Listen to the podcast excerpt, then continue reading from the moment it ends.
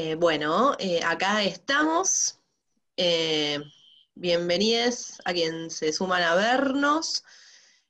a más de 100 días de estar aislados, en cuarentenados, la tercera temporada de Moncast sobrevive, cual vampiro eterno.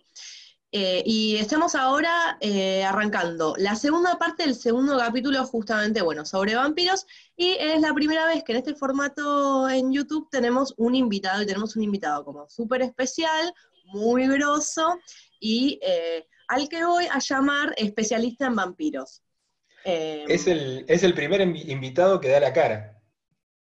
Total. El primer invitado que da la cara. Es, es un montón. Juan Matio, eh, bueno, gracias por, sumarte este sábado de cuarentena.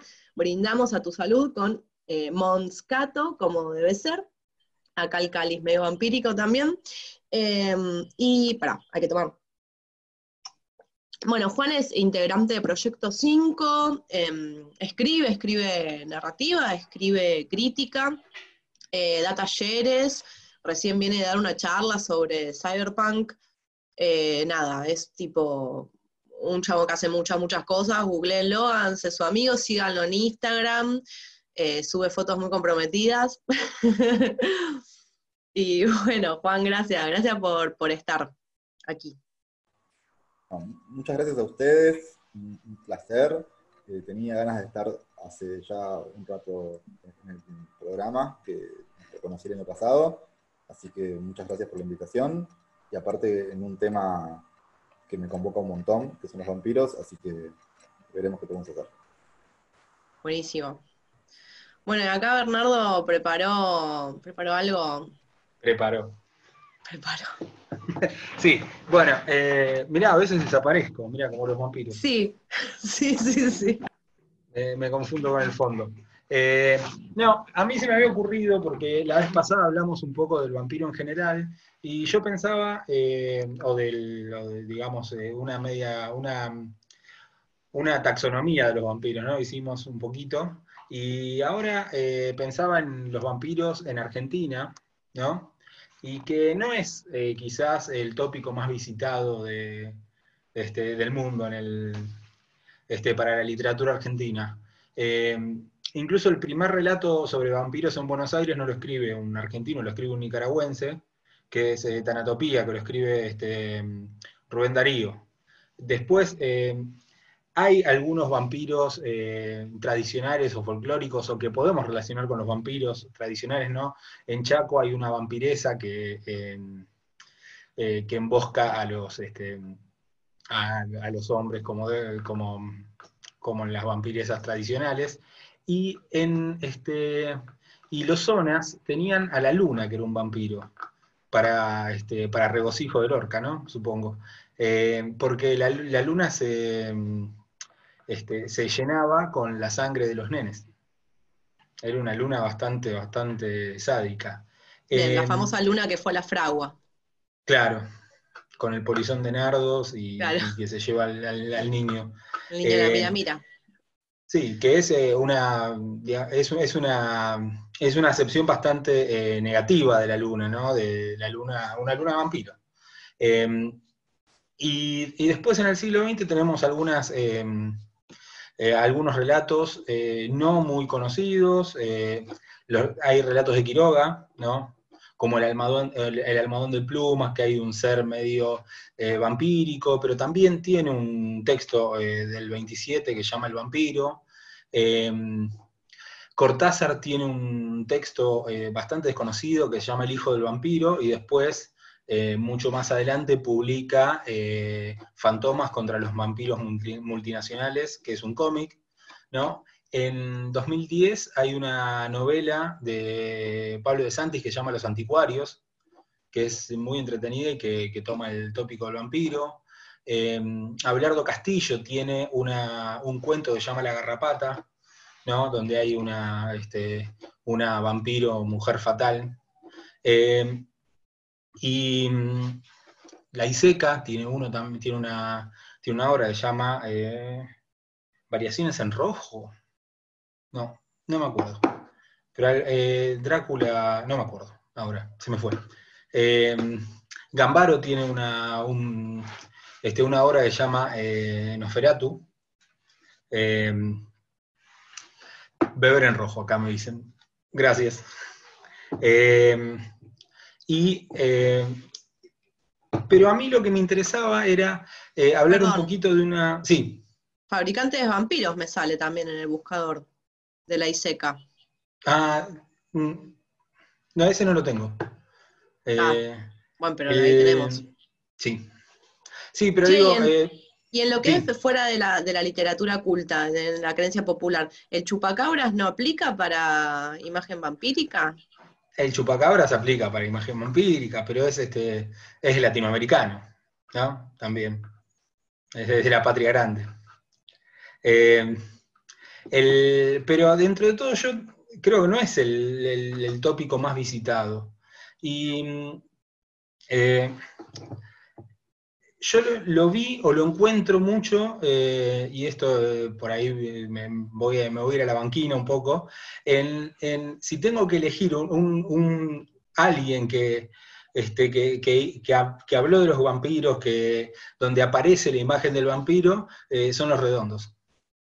Así que eh, lo que voy a hacer es eh, hablar un poquito de algunas, este, eh, de algunas referencias, ya sea o indirectas o un poco más, este, más, directas a, la idea o al concepto de vampiro en, en la lírica de los redondos entre el 85 y el 96 más o menos. Vamos a ir hasta Luzbelito, no, no, no nos vamos a ir más allá, aunque hay algunas este, referencias posteriores, pero a mí lo que siempre me interesó de los redondos, que algún día me gustaría hacer un bestiario de los redondos, eh, es eh, esta idea eh, o este concepto que aparece todo el tiempo del fagocitar, ¿no? En, las letras de los redondos, que al principio se ve un poco fragmentario, ¿no? En Gulp, que es del 85, en El infierno está encantador, ya aparece esta idea de se habla de beber un vino, ¿no? Y de comerse el dolor del otro. Y se habla también de eh, esta cuestión de besar labios fríos, que si bien no es una referencia directa al vampiro, eh, hay ya una cuestión de, las características o de, esta, de esta idea del vino en relación con la sangre, eh, del, morder, ¿no? Es, se establece en los redondos una cuestión que tiene que ver con que el consumidor también es consumido. El consumidor consume al otro, pero ese consumo lo eh, consume a sí mismo. Eh, es como por ahí muy fácil pensar eh, la lectura de, uh, está hablando de la falopa, está hablando de la falopa. Pero me parece que puede que esté hablando de eso, pero como una buena obra este, artística está hablando de mucho más. Eh, y, que, tiene que ver con, esta, con la relación con los otros, ¿no? Y con la imposibilidad quizás de relacionarse con los otros. Aparece ya el concepto de Drácula en octubre, cuando habla, que es una frase como muy famosa, la de una vez le hice, una, le hice el amor a un Drácula con tacones, ¿no? Este, ya e, esta, esta idea, o en Semen Up, ¿no? Que aparece quizás eh, una figura femenina, o o que entendemos como figura femenina, que quizás pueda no ser una mujer, este, que dice, ella tiene una forma de hacerme creer que es para mí la mejor fruta. Y aparece de nuevo este, esta idea de la atracción y la idea de comer, ¿no? y la idea del, este, vampírica. Quizás eh, se hace como mucho más presente en Bang Bang, eh, en la canción Ropa Sucia, donde ya empieza con ¿Dónde usas los dientes, mi amor? Eh, clavados en el cuello por hoy, ¿no? Que es ya esta idea de, la succión vampírica y que eh, aparece esta idea del hambre, porque eh, en un momento se aclara, se habla del estómago que, gruñe, ¿no? que está enjaulado, y en un momento también se habla de beber al otro, beber al otro como un licor. Porque dice, dejo de beber tu licor, que puede ser el licor del otro, pero también puede ser el otro entendido como licor. ¿No? Eh, y tiene esa frase famosa que, eh, al punto del ridículo, que se vacía, que es esta idea de vivir solo cuesta vida, ¿no? Que entendido desde la clave vampírica es la vida de quién. O sea, porque vivir solo cuesta vida, pero no, no es, O sea, uno puede pensar, bueno, la vida de uno que va... No, vivir quizás cueste también la vida de los otros, que es este, esta idea del vampiro. Me estás eh, haciendo revisar toda mi adolescencia, Bernardo. No, no había pensado es, esto es otra, Es otra forma. Eh, bueno, no voy, a, no voy a ahondar mucho en, bueno, Lobo Suelto, Cordero Atado, ya en el, título de, este disco doble, tiene esta idea, ¿no? Del, este, del depredador y la presa, ¿no? El, depredador, la presa, los colmillos, la noche, este, y tiene un, tiene un tema que se llama Yo Caníbal, ¿no? Que habla de que uno es un caníbal, pero que a la vez a ese caníbal le están comiendo el cerebro a mordiscos. Y dice también bebiendo el jugo de mi corazón. Otra vez esta idea de que alguien se alimenta de uno, este, aunque uno se alimenta de los otros, y los otros son seres humanos, porque básicamente es eh, un caníbal. En, en Lobo Suelto eh, también eh, aparecen buenas noticias esta, esta idea del colmillo, la fiera, ¿no? pero dice, o sea, no hay fiera en mi colmillo, pero devoro herido el espacio y el brillo de mis amantes. ¿no? Otra vez esta idea de ir sobre la vitalidad de los otros, de, eh, tomar este, la fuerza del otro y la relación entre el consumir, en este caso, eh, lo sexual, que también es una característica muy, muy propia del vampiro y de, la, de, esta, de esta cuestión sexual que aparece en, la mordida y, en el consumir al otro. Eh, Notatori Professionisti, que es de Luzbelito, ya así ya vamos terminando, tiene, o sea, tiene como muy, eh, muy presente la construcción de un, imaginario de un monstruo o de una monstruosidad de barrio, ¿no?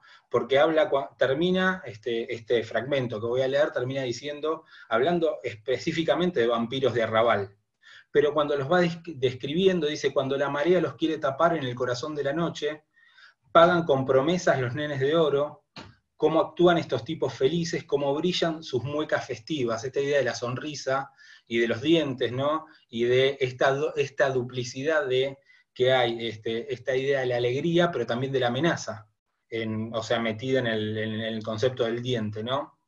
Em, después este, dice, llevan el juego juego en la sangre y van descarados, lindos varoncitos de oro, viven temiendo despertar de sus sueños, ¿no? Esta, esta idea, de nuevo, de la noche, este, la, idea del juego en la sangre, porque la sangre, de nuevo, algo profundamente vampiro, vampírico, y los nombra específicamente vampiros de, arrabal. Para cerrar, eh, en el último, eh, que aparece algo que este, que es bien, bien, bien del vampiro y de la, de, la idea del vampiro y de la imagen del vampiro, que es la yugular. Hay un tema en Luguelito que se llama rock yugular. Y este rock yugular, que es un tema como muy lento, acompasado, eh, este, es como que está desde el comienzo, ¿no? E, está mostrando esta idea de que, el otro, de que el otro debe ser consumido no, dice, dame, dame tu vida, dame y tendrás mi piedad, dame la sed de tus ojos acorazados. O sea, esta, esta idea de tomar al otro, ¿no? Em, y habla de alguien que, o sea, que quiere escapar a, eh, la, vejez, ¿no?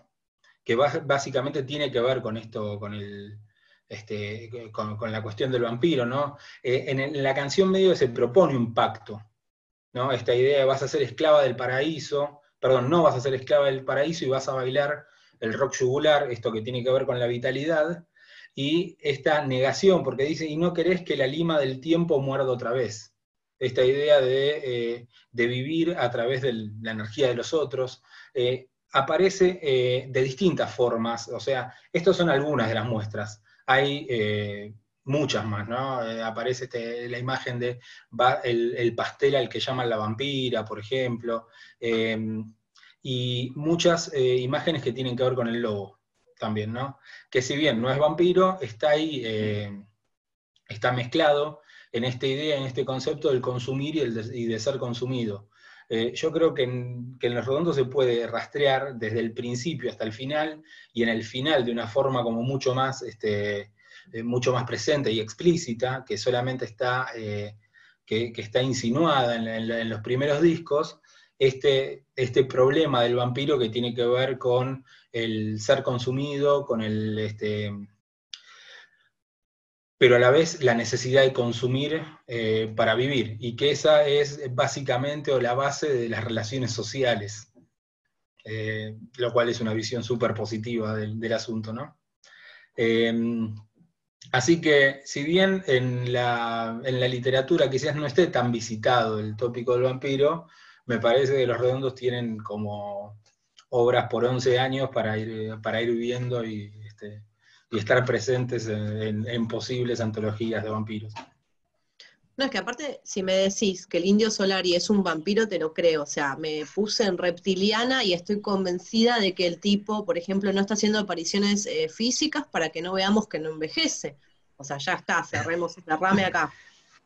Sí, el yo creo que también, y bueno, hay una cuestión de imagen también, ¿no? Del tipo así, todo pálido y con los anteojos hay algo de eso. Pero yo creo que hay este, un gusto de, o sea, esto es, no sé, nunca, nunca leí entrevistas a él y, ni, nada que tuviera que ver con esto, pero yo creo que por las letras hay un gusto por la cuestión monstruosa, porque aparecen muchos monstruos, y aparece mucho el, como la realidad transformada en, en algo monstruoso, ¿no? Este, tenés, o sea, mucho, mucho demonio, mucho diablo, mucha invocación, este, mucha, sirena, este, muchas brujas, referencias a, este, no, referencias a Quelarres, eh, está muy cargado de, eso, me parece, toda la discografía de Los Redondos. Y es algo que por ahí no se, no sé, no, se, no se visita tanto cuando se hacen lecturas de las letras.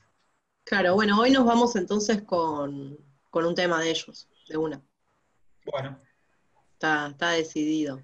Mi perro eh, dinamita. Y aparte hay algo también como el campo semántico de la necrofilia y el canibalismo, que está súper unido al tópico del vampiro, ¿no? Mm. Sí, sí, sí. Sí, es, este, es más, en, por ejemplo, en, digamos, una de las influencias para el vampiro europeo son los gules, que son unos, este, como unos demonios eh, y demonias eh, de Medio Oriente, que lo que hacían era ir a las tumbas a comer cadáveres, Igual creo que se puede pensar eh, en un arco un poco más amplio las alianzas del rock en general con el imaginario gótico. ¿no? O sea, Marilyn Manson y el cine slasher hasta cualquier cosa, de Black Sabbath, o sea, hay evidentemente, digamos, un uso. Y habría que investigar por qué, digamos, ese imaginario gótico fue tan productivo en términos de, sentido eh, para, el, rock. Yo quería, antes de empezar, digamos, marcar dos, dos vampiros más en, en la cultura argentina me parece súper atractivos. Uno es la condesa sangrienta de Pizarnik, de ensayo poético, que, para ella aparte fue súper importante en términos de estilo y lo que encontró ahí. Y el otro es El Conserje y la Eternidad, que es un libro más o menos reciente de Ricardo Romero, que propone un vampiro que es como conserje, conserje de, hotel y después portero de, edificio, y que lo sitúa en tres años muy claves de, de la historia argentina, el 55, el 82 y el 2001, entonces el conserje vive siempre cerca de Plaza de Mayo, y esta conjunción de la sangre de la historia argentina con la figura del vampiro lo ayuda a Romero, digamos, a, producir un monstruo muy particular, digamos, que es un monstruo de, indiferente, si, querés, a, los grandes eventos de, la historia argentina, pero que sin embargo la, la contigüidad, la cercanía, lo ponen todo, todo el tiempo, no sé, en el 55 se termina comiendo a, un herido de los bombardeos, ¿no? O sea, como todo el tiempo está ahí eh, orbitando eh, la historia. Eh, me quedé pensando un poco en lo que decías en relación a no hay tantos vampiros en nuestra literatura. Yo creo que algo de eso tiene que ver, digamos, con que el el folclore europeo siempre es una pregunta cómo llega y cómo se apropia Latinoamérica de ese folclore, digamos. ¿Cómo llega el vampiro a América? Es, uno de los grandes problemas del cine de vampiros en Estados Unidos, por ejemplo, que, en un principio lo sitúa siempre en campo europeo y que cuando vos ves cómo se acerca, siempre es problemático la, aparición del vampiro en, eh, tierra americana. Entonces ahí ya tenemos, digamos, una primera eh, posibilidad de pensar que tiene que ver la, condición de extranjero permanente del vampiro. El, vampiro nace como un extranjero, es un extranjero de Europa, y después es un extranjero de América, y yo creo que va a permanecer en esa condición para siempre. Va a ser siempre el que está eh, afuera de la muralla hay, una hipótesis de Jameson que a mí me gustó un montón, digamos, que él dice, el gótico nace como pesadilla de clase. Son los privilegios de, clase los que construyen una muralla de protección que al mismo tiempo depositan fantasías del otro lado de la muralla sobre entidades monstruosas que están preparando una agresión. Yo creo que el vampiro es un gran ejemplo de esa dinámica, de, lo que está del otro lado de la muralla. Eh, tanto Carmila como, Drácula están claramente en el afuera de Europa, digamos, ¿no? Y que el evento central de Drácula sea una transacción inmobiliaria, un querer mudarse, digamos, ya habla, digamos, de que la pregunta es cuándo van a llegar los monstruos a Europa. Y después, cuando el centro mundial se, se corra a Estados Unidos, la pregunta vuelva a ser cuándo van a llegar los monstruos a Estados Unidos. Eso en Silent Slot, por ejemplo, se ve muy claro, digamos, los, vampiros europeos llegando al pequeño pueblo, a la pequeña población eh, norteamericana. Entonces yo creo que, si uno empieza a rastrear el problema de la raza, eh, en el vampiro lo primero que tiene que pensar, digamos, es que su localización original es el este. El este con todo ese, esa sombra mística que, la Europa central depositó en los países del este y que siempre han sido eh, sospechados de supersticiosos, y que entonces traen una cantidad de, leyendas y de, relatos orales que Europa va a tomar con eh, una actitud doble, podríamos decir. Al mismo tiempo que son supersticiones, también son eh, monstruos ajenos que vienen a atacarnos, ¿no? Y, cómo se desplaza eso, digamos. A mí eso me, interesa un montón en términos de eh, significación ideológica del, monstruo que es el vampiro. Por otro lado, estar fuera de España, perdón, estar fuera de Europa ha significado generalmente, sobre todo en el siglo XVIII y siglo XIX, estar también en otra temporalidad. O sea, los pueblos no europeos son pueblos que habitan un momento histórico anterior, un momento más primitivo, más atrasado, de modo que también el vampiro es representante de una etapa histórica no moderna, precapitalista. Y eso también es interesante, digamos, ¿no? porque por lo general están como asociados a la nobleza, a una clase dominante en decadencia y, eso les arma un ámbito de, producción eh, de sentido un poco asociado al fantasma. El, pasado precapitalista que vuelve, que retorna, el, muerto que se levanta y, se inmiscuye en los asuntos de los vivos. Eh, y esta amenaza exterior que, que, que, se traslada nos lleva un poco a la idea de huésped del invitado. Todos sabemos ¿no? la importancia que tiene el, que el, vampiro tenga que ser invitado para ingresar, y etc. Hay una autora, se llama Sander Gilman, que escribió un libro titulado El cuerpo judío, y que la, un teórico trans que se llama Hal retoma en, su libro que les recomiendo un montón, se llama eh, Skin Shows, que trabaja sobre la tecnología del monstruo, y él dice, Jack dice que hay un montón de similitudes entre la descripción del cuerpo judío hecha por Gilman y la descripción del cuerpo vampiro que circulaba en Europa. Es decir, el antisemitismo del siglo XIX eh, es una construcción pseudocientífica muy similar a la que se da en los casos de vampirismo verídico, podríamos decir. En los casos donde realmente fueron a desenterrar tumbas y, clavar estacas porque pensaban que, se habían levantado eh, los muertos de, la tumba, Entonces, hay, creo yo, en, en la idea del vampiro, una idea de la sangre que se debilita y de la familia que se debilita, muy asociada también a la contaminación de la sangre del judío en la sangre europea, que va a ser muy nítida para el nazismo, pero que es una configuración social anterior y que llevó muchos años, de hecho, tal vez siglos, construir, digamos. Uno ve el acabado en las teorías eh, raciales del nazismo, de una cosa que llevó mucho tiempo construir y que eh, circulaba historias, mitos antisemitas en Europa que son de alguna forma simétricos a, ciertos discursos sobre el vampirismo. Eh, otra de las cosas que reúne estas dos figuras es la idea del parásito, la idea del que se alimenta de la riqueza y de la salud de los otros.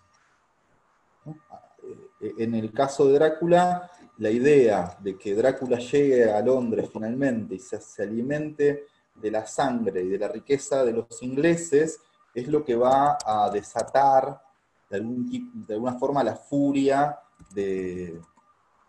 Ustedes me van a ayudar ahora. ¿Cómo se llama? El agente inmobiliario. Barker, Jonathan Barker. Exacto la, idea que a él lo lleva a la acción es que ese monstruo llegue a Europa, digamos. La imaginación de que el monstruo eh, se coma a los, eh, a los ingleses. Y en Carmila también es la idea de la, que es una descendiente de ingleses, viviendo en un territorio ajeno, también es la idea, digamos, de la contaminación de la sangre inglesa, la que motiva de alguna forma eh, el conflicto. Entonces, me parece, digamos, que hay en, principio eh, una lectura racial para hacer del vampiro que tiene que ver con un monstruo racial que se alimenta de la salud y la riqueza de, los sanos y de los ricos y que, y que conserva el problema de la, del extranjero siempre. Siempre es un, alguien que está afuera y quiere entrar, extranjero, huésped, como lo queramos llamar. Entonces tenemos ahí, digamos, me parece una eh, primera eh, posibilidad de acercamiento. Eh, después trabaja sobre una segunda eh, posibilidad de acercamiento, ya tiene que ver con la clase, digamos. El vampiro es también el capital porque el vampiro es lo no humano que se alimenta del trabajo humano. Y entonces se empiezan a jugar las agencias no humanas, La, agencia de lo, incluso de lo no muerto, digamos. Esa, figura que participa al mismo tiempo de la, vida y la muerte, como es la figura del vampiro, pero también la del zombie, también la del fantasma. Eh, entonces, la, metáfora del vampiro y de la sangre que, extrae el capital está presente en la obra de Marx. Marx habla de, los burgueses y de los capitalistas como vampiros en un montón de, pasajes.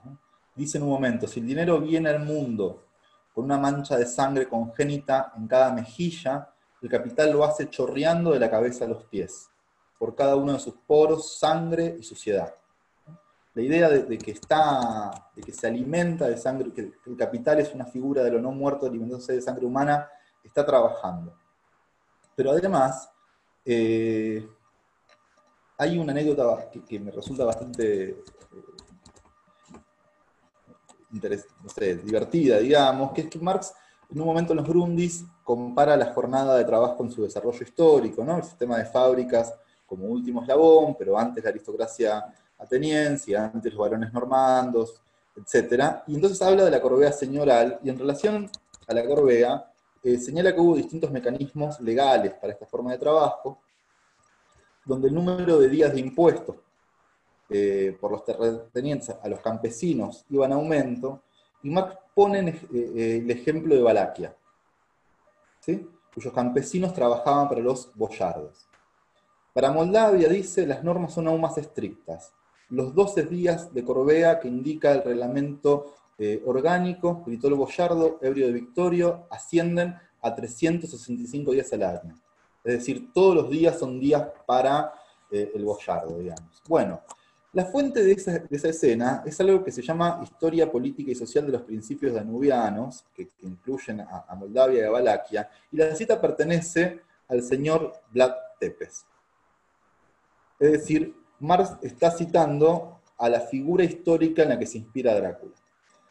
Es muy menor, es chiquitito, digamos, pero es un gran dato en relación a que efectivamente, digamos, hay un consumo de, siempre que haya sistema de clases, hay un consumo del trabajo humano por las clases dominantes que es un funcionamiento muy similar al funcionamiento del vampiro. Y Marx va a percibir esto, y de hecho, en, algo que se llama la, retórica gótica de Marx, va a aparecer la figura del fantasma en un montón de ocasiones, ¿no? la, eh, condición fantasmagórica de las, relaciones sociales en el capitalismo, y también va a aparecer la figura del vampiro un montón de veces. De hecho, la relación de Drácula con el dinero es una de las cosas más aberrantes que eh, Jonathan Hacker eh, va a, percibir en él. ¿no? Hay un momento donde tropieza con una pila de oro, ¿no? y entonces este, el, oro está como cubierto de polvo y sin usar, y es una de las imágenes que a él le parecen más eh, morbosas. ¿Cómo, ¿Cómo, va a haber dinero sin usar, digamos? ¿no? ¿Cómo va a haber dinero que no circula? Y ahí tenemos un poco un resumen de las dos cosas, porque en principio esa ya, ese ya no es el, Drácula capital, sino el Drácula mm, noble, el, Drácula que eh, acumula objetos sin circularlos, digamos, pertenece a otros, ¿no? Sabemos que el capital justamente se, multiplica en la circulación, en la nobleza hay una cosa de la acumulación que, tiene otra lógica, digamos, y que es muy repulsiva para, una persona eh, educada en capitalismo, pero al mismo tiempo ese ahorro, ese polvo sobre el dinero, también repite un poco algunos de los mitos sobre el judaísmo. El, judío como quien ahorra sin gastar, como el que mete la plata dentro del colchón, etc. Entonces, hay una relación de los vampiros con el dinero que también nos lleva a un hábito monstruoso. Pensemos aparte que son dineros de distintas épocas. Pensemos en una subjetividad que se ha construido en, distintos, eh, distintas configuraciones sociales, ha ahorrado dinero de distintas épocas, ya no necesita eh, hacerlo circular, digamos, y hay algo súper horroroso o, que, nos puede llenar de, repulsión en esa actitud de los vampiros con el dinero, digamos. O al menos de Drácula con el dinero, yo creo que es más o menos extensible a, un, modelo de vampiro. Entonces, eh, eh, yo creo que, un poco lo que sugiere, sugiere Stalker es que el dinero debe usarse y debe circular, y el vampirismo de alguna forma interfiere el flujo y reflujo natural de la moneda, y que entonces hay incluso una cierta simetría con el flujo y reflujo de la sangre. La relación del vampiro con el dinero y los flujos del dinero por momentos parece tan entorpecida, tan viciada como el, vínculo del vampiro con la sangre, como un otro uso. ¿no? La sangre que no es alimento, él la usa como alimento y el dinero que, debe circularse, él lo usa para retenerlo. Hay ahí, digamos, una problemática que también me parece interesante. Eh, y finalmente, el vampiro como monstruo sexual. yo creo que hay una definición que da Foucault sobre el vampiro, que, perdón, sobre el monstruo, dice, el monstruo siempre es un modelo de diferencia. Es siempre lo que nos ayuda a ver lo que es sano, lo que es puro, lo que está bien, digamos. Porque el monstruo, al, estar tan afuera de la norma, lo que nos permite es ver lo que, lo que sería normal y lo que estaría bien. Y yo creo que en ese sentido el vampiro es un monstruo que es modelo de diferencia racial, un monstruo que es modelo de diferencia eh, de clase y es un monstruo que es diferencia sexual. ¿Cuál sería entonces la diferencia sexual? Bueno, en principio, hay el rasgo horrible, digamos, de los vampiros como monstruos sexuales es que producen a otros iguales como ellos. Tienen la capacidad de contagiar su forma de deseo. Yo creo que ahí se juega, ¿no? ¿Por, qué? Porque eh, vos, si, un vampiro te tiene capacidad de convertirte en vampiro, es como si dijéramos que una disidencia sexual tiene la capacidad de convertirte en eso que, ella es, digamos. ¿no? Te juega un poco esa fantasía. Yo creo entonces que eh, es muy, o sea, que, las tensiones eh, lésbicas en Carmilas están muy a la vista y que las tensiones homosexuales en Drácula están también bastante a la vista, pero que sin embargo Drácula eh, y los vampiros en general no se resumen a ninguna de esas diferencias, sino que son justamente una sexualidad no humana, una sexualidad monstruosa, y que su eh, eje de horror principal se juega en que puede producir a otros como ellos. Pueden desviar de la norma a otros, a otros y llevarlos a su propio deseo. Entonces yo creo que ahí sí hay una eh, horizonte de fantasía, podríamos decir, donde la relación sexual que entabla el vampiro con sus víctimas produce a su vez a vampiros que van a tener sus propias víctimas. Esa es la, la lógica, me parece, de la sexualidad vampírica y es lo que hace tan eh, aterrador la su posición, digamos, yo creo que no tiene que ver con la lujuria, no tiene que ver con solamente con lo sensual, ¿no? con ese acceso un poco desmedido a lo sensual. Porque eso lo podríamos ver eh, en, cualquier, eh, en cualquier otro monstruo, digamos. Foucault dice, el, el, primer monstruo político fue María Antonieta, porque estaba acusada de ser eh, primero lesbiana y después además eh, tener relaciones con sus primos y con sus primas. Y entonces, e, eso sería, me parece, más legible para nosotros. A mí me parece que lo aterrador es que alguien pueda deshacer tu identidad sexual para transformar, para convertirte en una copia de su propia identidad sexual. Esa es la fantasía que, se está jugando como la figura del vampiro. ¿Qué les parece? Esto que decís em, se relaciona con lo que charlábamos en la primera parte a partir de la peli de entrevista con un vampiro, ¿no? En donde las víctimas eh, gozaban también en esa transformación, porque también, digamos, los vampiros viven su sexualidad de una manera muy libre. Em, digamos, ilimitada. Eh, entonces me parece como re interesante lo que decís, esa posibilidad de replicar esa forma de vivir la sexualidad, sería, ¿no? Como que ahí reside lo aterrador. Obviamente también, ¿no? Como, por lo general el vampiro no, no es ni heterosexual ni homosexual, sería como pansexual, ¿no? Como una cosa ahí medio hasta panteísta. Y, entonces ahí el rechazo sería como más fácil de ver está bueno lo que decís. La peli que, iba a comentar brevemente yo, un poco aparece eso, de hecho, eh, se centra en, la cuestión erótica entre los vampiros, eh, o, sexo afectiva, si queremos decirlo, que es em, Only Lovers Left eh, Alive, o Solo los amantes sobreviven, de Jarmusch. Em, igual antes de pasar a la peli, no sé si, si quería comentar algo de, de, todo lo que habías dicho. Yo igual algunas cosas las fui anotando que, ibas comentando porque me parece que linkean bárbaro. Eh, no, a mí me parece, o sea, súper interesante lo, este, lo, de la cuestión eh, sexual que planteas al final, me parece como eh, que tiene que ver con, con, esta, con este horror conservador, ¿no? También de, de, quizás una moral que se niega a sí misma y que el otro transforma, ¿no? O, y este horror a no ser yo, y ser el otro.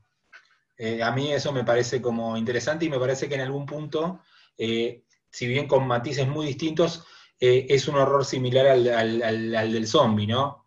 Donde uno pierde su propia voluntad, su propio eje de deseo y se transforma en la réplica de otro, que en el zombie incluso, o sea, está, está carente de, de, voluntad y de, este, y de razón, ¿no? pero que en el, vampiro es como la transformación de ese deseo en el deseo del otro, y me parece como muy, este, o sea, me parece como muy interesante y muy novedoso, no lo había pensado este, de, esa manera, había visto siempre otras este, como eh, aristas eh, de, la cuestión sexual en, el vampirismo y la vampirización, pero no, eh, no esa cuestión exactamente, y que está desde el primer cuento moderno de vampiros, ¿no? que es este eh, bueno, el vampiro, el de, Polidori, la relación fuerte es entre dos hombres, ¿no? Y es un hombre que, eh, que todo el tiempo está este, llevando al otro a, límites este, morales y restrictivos que tienen que ver con el eje del deseo.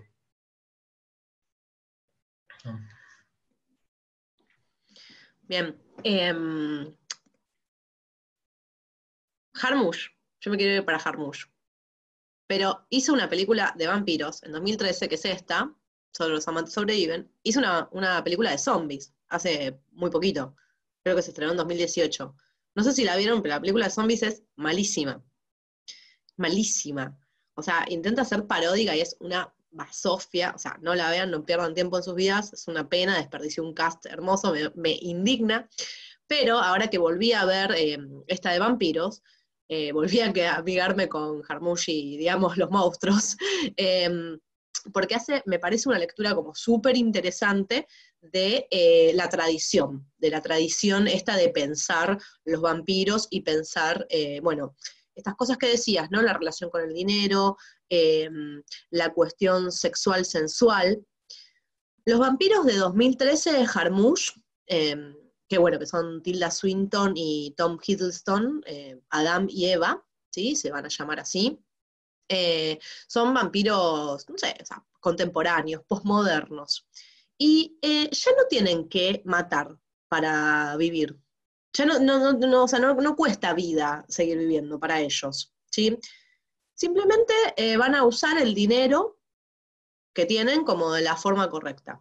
Hasta incluso eh, me parece interesante esto que decías de que el vampiro por ahí como que eh, amarroca, ¿no? O sea, se, guarda.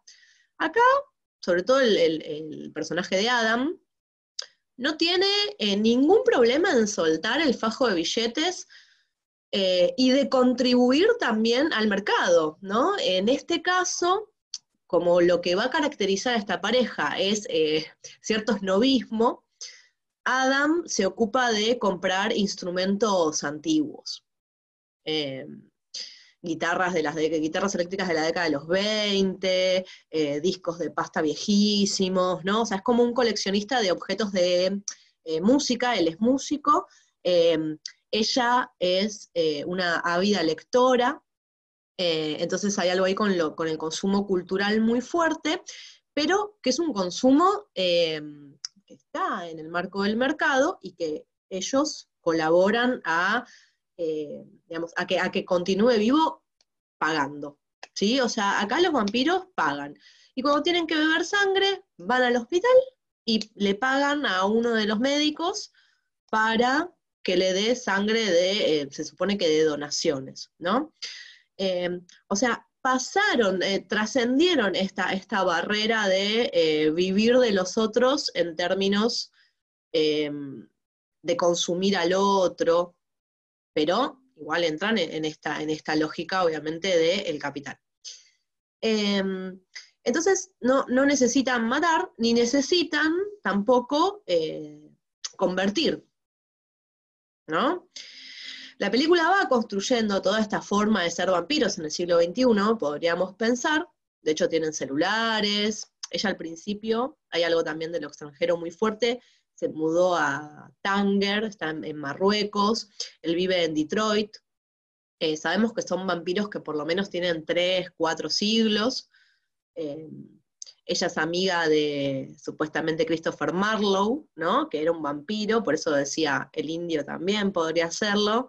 Eh, Christopher Marlowe que tiene, una, imagen de Shakespeare con un cuchillo clavado en la frente hay algo ahí también súper interesante, como que se da a entender de que los vampiros muchas veces se dedican a las artes y que no pueden hacerse cargo de sus producciones artísticas, así que las sacan al mundo a través de otros o de otras, ¿no? Que sería el caso de Marlowe. Entonces, esas son cositas, guiños de Harmush que en esta peli hace bien, a, diferencia de la de zombies. Entonces decía, ella está viviendo en Tanker em, y se, se, hablan por videollamada, ¿no? Hay algo ahí medio cuarentenoso también de la peli. Em, y bueno, y cuando se juntan compran el pasaje de avión y, digamos, viven eh, en el mundo según las reglas, digamos, del capital, del mercado, y se, adaptaron. Que pensaba, era un poco lo que no habían podido hacer los vampiros de Entrevista con un vampiro, los vampiros de los 90, ¿no? Los vampiros más decadentosos, tipo Lestat. Bueno, veíamos que al final Luis eh, podía como adaptarse un poco a, al, ritmo de los tiempos, ¿no? Porque qué desafío también ser vampiro. Eh, vos decías, Juan, algo así como que fueron em, constituyéndose a partir de eh, distintas configuraciones sociohistóricas, ¿no? O sea, sus identidades también atraviesan los siglos y eh, todos los discursos em, de saber que esos siglos fueron construyendo. Otra, otra, otra cosa como muy simpática que tienen estos vampiros es que son completamente cientificistas. Eh, en un momento el personaje de, Adam se queja porque eh, hay una, conexión eléctrica muy mal hecha, muy desprolija, y él eh, construyó una, dínamo mucho más avanzada que le permite captar energía a través de no sé qué. Yo, y hay un montón de comentarios en la peli que hablan de los seres humanos como zombies que desoyen una y otra vez el conocimiento científico, que es lo que nos permitiría entender al mundo. Entonces, en ese sentido, la verdad es que son como vampiros eh, bastante particulares. Él al principio es más un, está, está muy pegadito como al ideal romántico, al parecer fue amigo de Byron y de Shelley, le quedó la cosa medio suicida. Eso vendría a ser como lo que dispara el argumento de la película, pero al final, para ir cerrando, em, ¿qué pasa?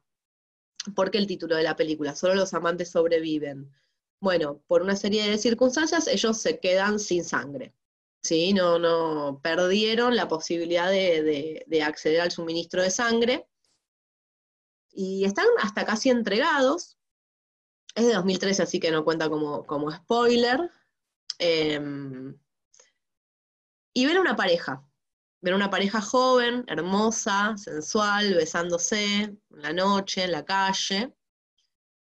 Y eh, bueno, no, lo dicen, pero van a, van a ir a beberlos. Pero deciden convertirlos. Entonces, me parece que lo que decía Juan es eh, súper significativo en este aspecto, porque no van a cometer un asesinato, van a traer al mundo una nueva pareja de vampiros, con, todo lo que eso puede significar. Em, no, eso era un poco, ¿no? Después me fui, me fui anotando algunas cosas. Ah, bueno, que está el tema de la contaminación de la sangre también. Em, pero acá como amenaza, me parece que pensaba el vampiro después del SIDA, eh, obviamente eh, cambia, digamos, eh, Stoker no, pensó en, esta cosa, hay ahí toda una connotación, no se dice, pero uno de los personajes bebe sangre contaminada, no sabemos contaminada de qué ni cómo. Em, un personaje también bebe a un humano y le cae mal, ¿no? Y el humano es del mundo del rock, hay linkeo con los redondos, y entonces el otro le dice como, bueno, es obvio, o sea, era un rockero, ¿qué, esperabas que tuvieran la sangre, ¿no? ¿Qué tipo de sangre esperabas para, beber? Y después la idea de vuelta de, bueno, la, sensualidad, que acá em, no es tanto, eh, no, está, no está tanto en beber a los otros, sino la sangre produce una especie de éxtasis em, que podemos asimilar al consumo de, alguna droga o algún, o algún, digamos, no me sale, eh, no, me sale estupefaciente, pero algo que te, que te levante, ¿no? algo que te estimule, un estimulante. Ahí está. Y siempre la búsqueda esta, ¿no? El vampiro em, de que la vida sea más placentera. Me parece que eso nos habilitaría una tercera parte del, del Moncast Vampiros. Me parece que es como lo más interesante de la figura, esta búsqueda del placer constante. El personaje de Eve, eh, de Tilda Swinton, le dice a, Adam, cuando está ahí medio suicida, viviste tantos siglos y todavía no lo entendiste. Eh, tenés que dejar la autoobservación del yo tenés que dejar de, pensar en vos mismo y tenés que mirar hacia afuera y disfrutar lo que está afuera. No, no te sirve de nada la, conciencia, la, autoconciencia, digamos, ¿no? Una cosa hasta incluso eh, subjetiva, pero en otros términos, porque tampoco deja de, ser subjetiva, pero más en conexión con, con lo otro. Y ahí también está lo de que deben vivir a partir de la vida de, los otros, de la afuera, ¿no? Me hacía pensar mucho lo que decías en relación a eh, el capital financiero y el capital productivo, digamos, ¿no? Hay como una fracción, un alejarse del capital de, de, la violencia inmediata, ¿no? O sea, el vampiro tradicional se come a una persona particular, digamos, ¿no? Estos vampiros parecen poder acceder de una forma mediada por el mercado a una sangre de una persona que ni siquiera ven sufrir. Entonces hay algo, digamos, de, bueno, yo invierto en acciones, total, eso, ¿cómo afecta eso la vida particular de la gente, digamos.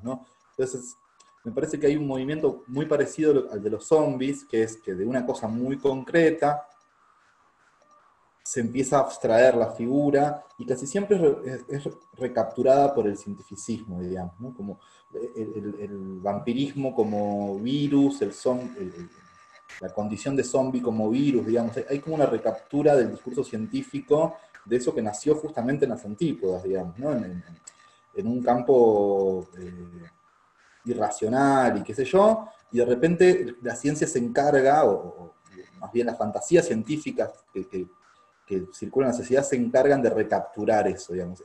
Hay, algo que me interesa ahí de, eso. Y por otro lado, la idea del coleccionista, ¿no? El, vampiro, el, fantasma siempre están preocupados por el pasado, digamos, siempre están, tienen una posición un poco melancólica y,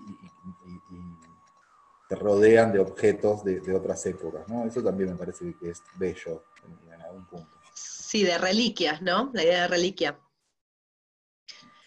Em, esto del discurso cientificista para mí nos da pie para ya pasar a nuestra sección estrella, em, que es, Juan, no sé si, la conoces, se llama 1, 2, 3. Ojo, cuando te vayas, a, San Clemente. Clemente. en este caso, vendría a ser, este ojo, cuando vayas a Filipinas. Claro. ¿Por qué? ¿Qué nos, ¿Qué nos han traído las novedades científicas las últimas semanas? Eh, hay, eh, hubo avistamientos, ¿no? Y apareció una, una, suerte de vampiro, eh, vampiro, en realidad es un murciélago, ¿no? De tamaño considerable, ¿no? Creo que un metro setenta, algo así. 1,70 metros puede medir el amigo murciélago, no sé si vieron el video, es bastante impresionante, sobre todo esa cara vamos que a, tiene. Vamos a poner el video, vamos a poner el video. En algún momento subimos el video, una cara como de lobo también, ¿no? Porque... No, no, es que vos ves las, este, el moverse y es un tipo. Es un yo estaba buscando la cremallera. Es, gigante, es gigante. Yo no, yo, o sea, yo no aguanto un round con ese. No, está complicado. Y después, eh, también como en noticias, digamos, que, no, es nueva, eh, no investigamos lo suficiente, pero sabemos, sabemos que en la actualidad hay gente que toma sangre, hay gente que bebe sangre. Eh, entonces, así, en una búsqueda rápida te sale em, en, el, en el barrio francés de New Orleans. O sea, hay un New Orleans francés, no Sí, obvio, ¿no? Pero no. Es, la parte más. Eh, no, no. Es. El barrio francés es como la parte más vieja de Nueva Orleans, que es donde viven eh, los vampiros de, este, de, entrevista con el vampiro. O sea, toda esa parte que tiene, viste, los balcones y eso es el barrio francés, este, que es como la parte más vieja de Nueva Orleans.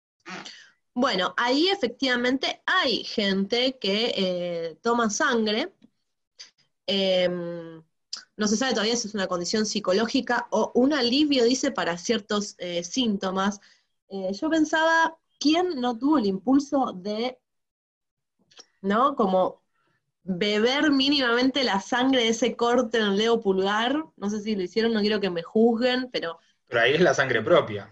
Es la sangre propia, bueno. esta gente me parece que se junta y hace intercambio es un comienzo, digamos. Yo el cáliz para beber sangre ya lo tengo, si el aislamiento sigue no puedo prometer que no me pase al vampirismo o alguna otra locura que me dé de tanto encierro. Pero así como es muy común tener la tentación de, beber la sangre de la pequeña herida de uno, también es muy común tener revolución por la sangre ajena, digamos, ¿no? O sea, como no, es una cosa especialmente eh, tentadora. Sí, pero para mí ahí hay un tabú, ¿eh? Te digo, si me apuras a pensarlo, así como vos decís, che, acostarte con tu mamá, no, qué asco. Eh, la gente esta que siente tanta repulsión, que, que llega a desmayar, ¿no? Eh, gente que realmente tiene como hasta fobia de ver sangre ajena, para mí hay un, mecanismo que activa un tabú, que es que no saltes al cuello de la persona a, a clavarle los colmillos y te la bebas, ¿no? Y justo viene en la línea de que el otro día estábamos hablando de los tabúes y pensando qué nuevos tabúes podían surgir de la cuarentena. O de esta situación nueva, ¿no? De cuando, de acá a 500 años, cuando eh, eh, la gente se siga saludando con el codo, aunque no, no haga falta, ¿no? Bueno, este, todo lo oral del vampirismo no, lo exploramos, en, casi creo que llevamos dos horas de, capítulo y no, no lo exploramos porque es todo, un mundo, pero digamos que estamos viviendo una, etapa en la que la oralidad está bien, bien reprimida, ¿no? Sí, sí, sí, la endogamia, ¿no? Para entrar en el tema de los tabú, de, la endogamia vampírica, que también es muy particular, ¿no? Por ahí. Mm de la nobleza, pero son todos primos, ¿no? habría de pensar cómo arman las familias de los vampiros, porque por ejemplo, vampiros que vos contabas, van a convertir, una pareja va a convertir a otra pareja. Son sus, ¿qué? Criaturas. Hay una especie de tutela del vampiro mayor sobre el vampiro que convirtió. ¿Se podría armar una simetría o no sobre los padres? Es rara la familia vampira, ¿no? La familia vampira es súper transgresora, mal, o sea, no entiende ningún tabú. Esto lo veíamos en entrevista con un vampiro, donde queda claro que la niña llama padre y amante al, vampiro que la creó. Son lo mismo.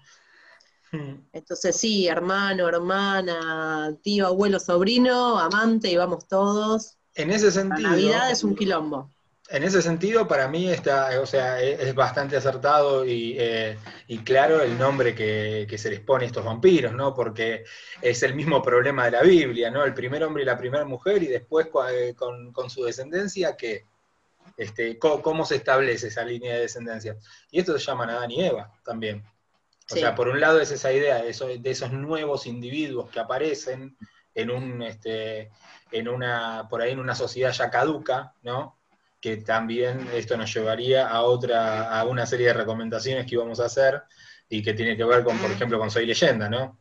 La idea del, ser humano y del nuevo humano y, la, nueva realidad, eh, pero que también tiene que ver eh, con esta cuestión de, esta endogamia que está en el núcleo del, este, del, mito de la Biblia, ¿no? del paraíso perdido y de Adán y Eva, y que aparece eh, de nuevo en, esto, en esta pareja. Sí, aparte además eh, hay una contradicción también con respecto a lo fértil y lo infértil, porque el vampiro te puede convertir, y pero no, no, puede, no puede crear descendencia propia, por decirlo mm. así. ¿no? Como que ahí también eh, pensaba en el personaje de Soy Leyenda, es el solo, es el solo. Mm, eh, vamos a decir que pensamos en hablar de Soy Leyenda para esta segunda parte, pero yo me negué personalmente a volver a leerlo porque me pone muy triste la parte del perro, Así que les recomendamos que lo lean, obviamente que lean Drácula, la novela de Bram Stoker, em, un par de películas, hay una que se llama Déjame entrar, que es sueca, ¿era? Muy buena, sueca. Sí. Es hermosa, es una niña vampiro. Increíble. Está buenísima la peli. Después hicieron una versión norteamericana que no es tan buena. Yo no la vi esa. Em, o sea, está, es correcta, pero ¿para qué hacerla si ya estaba la sueca que estaba buenísima? ¿Qué más habíamos pensado? Juan, ¿vos, ¿a vos se te ocurre alguna recomendación de vampiros? Eh, sí, tengo, hace poco volví a ver Los Boys, que es como una especie de reactualización de, los vampiros, me parece correctísima, está buenísima. Eh, la miniserie televisiva de Silent Plot también la volví a ver hace poco y está muy bien, o sea, me parece que funciona. Eh, El Ansia, que es un peliculón. Eh, hay una con Christopher Walken, que están en Venecia, son un matrimonio vampiro. Ah, eh, esa también me gusta un montón, creo que es una de mis preferidas, de hecho, pero hace mucho no la veo. Después, si quieren, busquen el nombre y, les paso. Eh, bueno, pero e-, ese vampiro glam de Bowie me parece que paga un montón, ¿no? En, ah, de la figura del vampiro. ¿De Addiction puede ser la peli de Walken? Exacto, digamos. Ah, esto que decía Bernardo al principio de los redondos, y, puede o no ser el consumo de falopa, es que hay algo del vampiro como adicto que está todo el tiempo también disponible, ¿no? Sí, sí, sí, sí. Del no poder resistirse al consumo. De hecho, eh, ya la idea de consumo, tanto en el vampiro como en el zombie, está súper presente, ¿no? Pero, Claro, y en el vampiro se potencia porque es el poder sobre el otro, pero no es el poder sobre uno mismo, en el, último término, ¿no? Eh, puede ejercer poder sobre el otro, pero eh, él no puede elegir, o cuando elige, aparece el conflicto, ¿no? Porque generalmente el vampiro que elige no alimentarse, eh, el caso de entrevista con el vampiro, el conflicto aparece ahí, ¿no? Y la imposibilidad. Em, yo eh, habíamos pensado también otro tipo de, relatos de vampiros, y habíamos pensado, bueno, vampiros de, Carpenter, ¿no? esa película creo que es de los 90, de vampiros bastante western, y eh, del Crepúsculo al Amanecer. Crepúsculo al Amanecer, sí. Que viene como en otra línea. Está bueno para volver a ver en cuarentena. Bueno, y si se les ocurre alguna más, que seguramente hay un montón de cosas, o algún vampiro argentino, me quedo como con ganas de, engordar ese corpus, bueno, nos pueden, nos pueden escribir por el Facebook, por el Instagram, nos pueden escuchar por Spotify. Todavía no subimos los capítulos de esta última temporada, pero lo vamos a hacer en breve, lo prometemos, solemnemente por Zoom. Eh, bueno, y ahora nos van a estar viendo en, Zoom. Juan, muchas, muchas gracias, estuvo buenísimo todo lo que dijiste. Muchísimas gracias. Buenísimo. Espero que, que la hayas pasado bien. Eh, bueno, nunca dijimos, bueno, pero vos sos Bernardo, yo soy Lucía, hacemos Moncast, ya hace tres años. Eh, no, sobre, no podemos decir que sobrevivimos una pandemia, porque en realidad todavía la pandemia sigue, pero llegamos a vivir una pandemia. La transitamos. Transitamos. Es un la transitamos, así que por ahí el próximo capítulo podría ser con algo de ciencia ficción, ¿no? Porque eh, estamos, estamos en esa. Me copa. Bueno, hasta la próxima entonces. Sí, y Proyecto 5 que visiten, ¿no? Que es eh, el proyecto.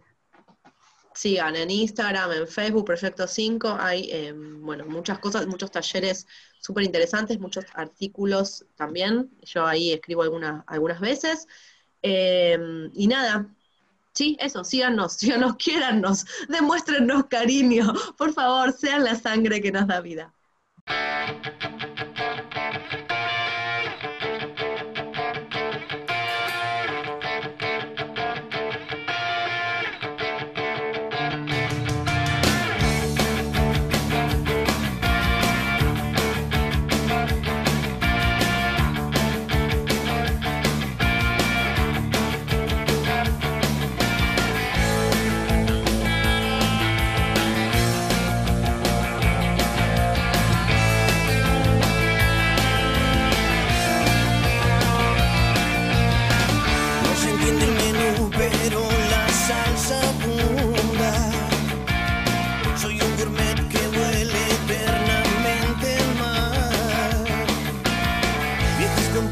no dan respiro al caníbal que hay en mí, que no es bien recibido en un banquete así. Se amasan las fortunas, se cargan los bolsillos de presa seca de